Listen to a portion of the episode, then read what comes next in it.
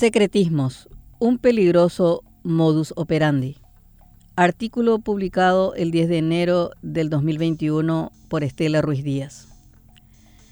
El lunes 4, apenas 10 días después del escándalo que le costó el cargo al procurador Sergio Costia por un sospechoso acuerdo conciliatorio con una empresa argentina de maletín, por el cual Petropar debía pagar 7 millones de dólares, un nuevo hecho sacudió el Palacio de Gobierno. Esta vez, Juan Ernesto Villamayor, jefe del gabinete civil de la presidencia, es el protagonista. El actor secundario que repite papel en la nueva película es la petrolera nacional, ya que es protagonista en ambos casos. Denis Lichi, titular de la institución, zafó su destitución por el frustrado caso Texas. En cuanto al caso PDVSA, hay que ver cuánto sabía y cuál fue la posición de la destituida Patricia Zamudio. Una publicación del influyente diario norteamericano The Washington Post, el que tumbó al presidente Nixon por el caso Watergate, sacudió el primer lunes laboral del 2021. En una profusa investigación denunciaba una supuesta trama de corrupción del presidente interino de Venezuela, Juan Guaidó, en su operativo rescate de activos del país. En la disputa geopolítica contra Nicolás Maduro, Paraguay reconoce a Guaidó como presidente.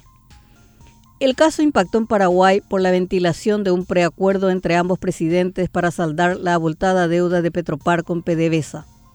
Vale aclarar que el conflicto por los intereses de la deuda está a las resultas de un juicio arbitral en París, paralizado hasta tanto se defina a cuál de los dos presidentes se debe pagar, Maduro o Guaidó.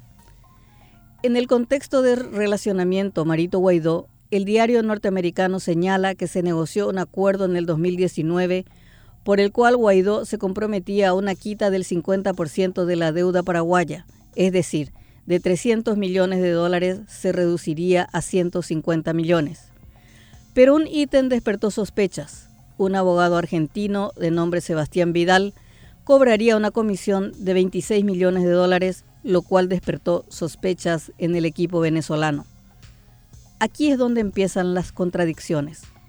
Villamayor dijo al Washington Post que la propuesta provino de Venezuela a través de Javier Troconis, designado oficialmente por Guaidó con el pomposo título de Comisionado Presidencial para la Gestión y la Recuperación de los Activos, según una carta enviada al Ejecutivo paraguayo, y que Vidal fue presentado como abogado de PDVSA.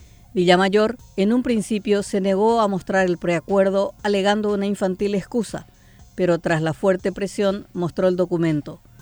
Tuvo que admitir que la propuesta la hizo Paraguay. De quien ninguno se hace cargo es de Vidal, aunque Troconis, en una comparecencia ante una comisión investigadora de la Asamblea Legislativa venezolana, aseguró que al abogado Sebastián Vidal lo conocí allá en Paraguay. Primero lo conocí por teléfono fue la persona que estuvo haciendo los enlaces y nos conocimos en Paraguay en la casa presidencial. Allí donde hubo la reunión era donde estaba el señor Sebastián Vidal.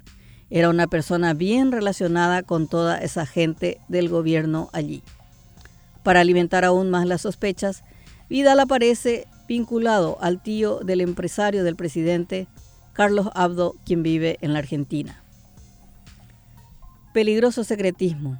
El escándalo que se pretende desdramatizar porque no se concretó el acuerdo por la falta de legitimación de Guaidó golpea nuevamente la baja credibilidad del presidente Mario Abdo, a quien paralizan las crisis.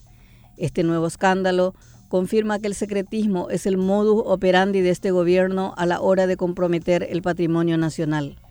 Así fue con el acta secreta fallida de Itaipú, que casi le costó el cargo y generó remociones en masa de los implicados.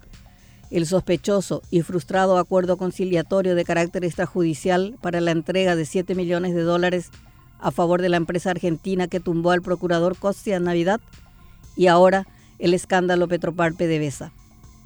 Por ahora, inexplicablemente, Lichi sigue salvando su cabeza aunque estuvo comprometido con el caso Texas.